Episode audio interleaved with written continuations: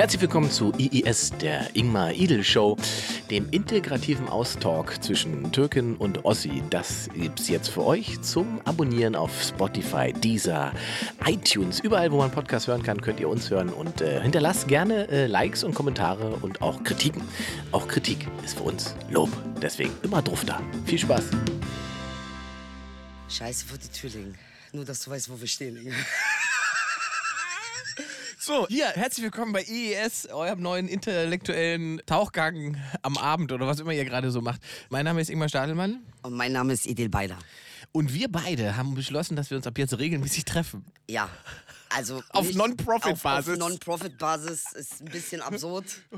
Und ihr könnt zuhören über dieser Spotify, iTunes, überall, wo man Podcasts hören kann, gibt es ab jetzt diesen wunderbaren Podcast mit dem schönen Namen IIS. Und wichtig ist, wie unser Produzent gesagt hat, ihr müsst es auch euren Freunden sagen, weil das ist Zitat ein bisschen so, als würde man den Scheiße vor die Tür legen.